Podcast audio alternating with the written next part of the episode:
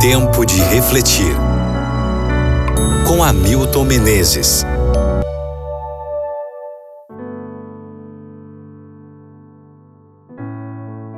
João capítulo 2, versículos 1 e 2. No terceiro dia houve um casamento em Caná da Galileia. A mãe de Jesus estava ali.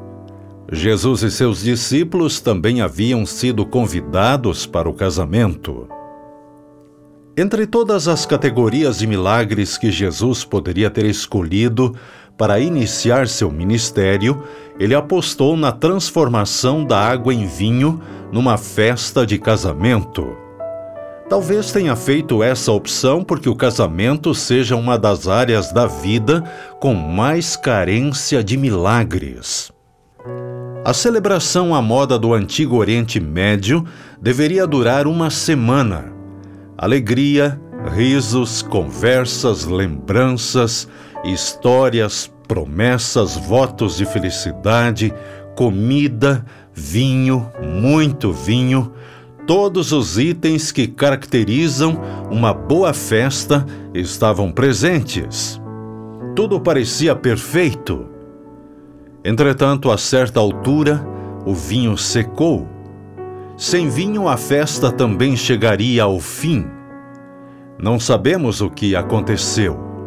Talvez tenham comparecido mais parentes, amigos, convidados e penetras do que se esperava.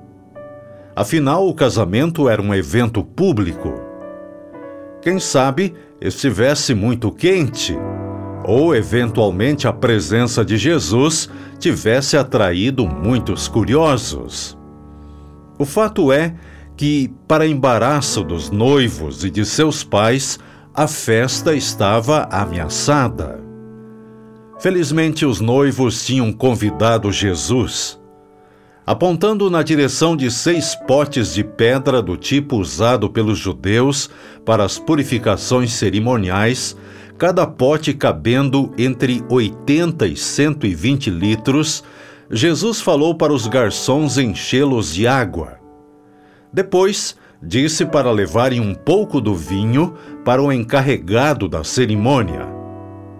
Categoria superior, melhor que os produtos importados, o puro vinho surpreendeu a todos. As talhas vazias, símbolos do formalismo e do esgotamento da antiga religião judaica, agora estavam cheias de alegria, vida e felicidade. A festa podia continuar.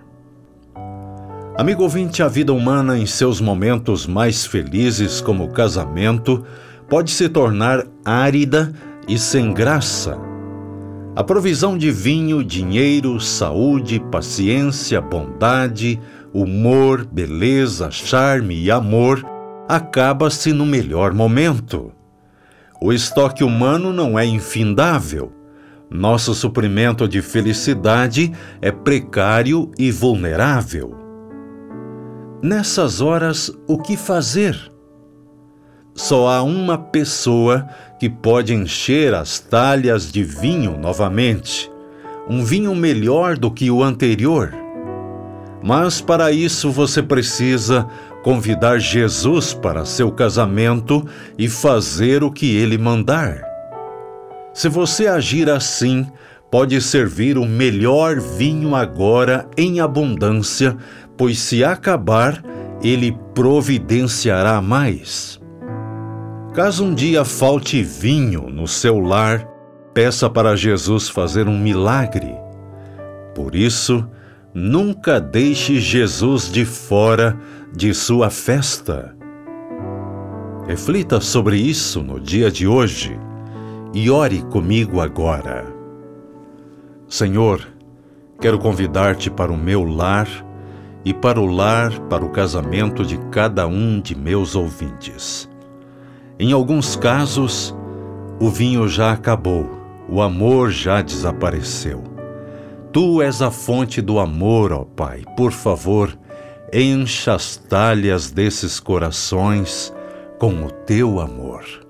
Confiamos no teu milagre. Em nome de Jesus.